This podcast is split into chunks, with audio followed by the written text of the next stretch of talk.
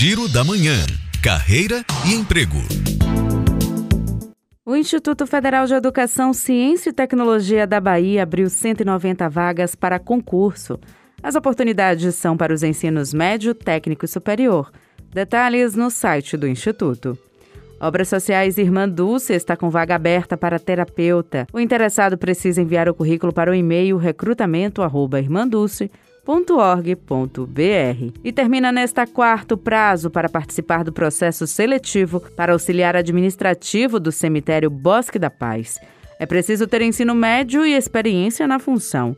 O interessado precisa enviar o currículo para o e-mail emprego.cbp@gmail.com.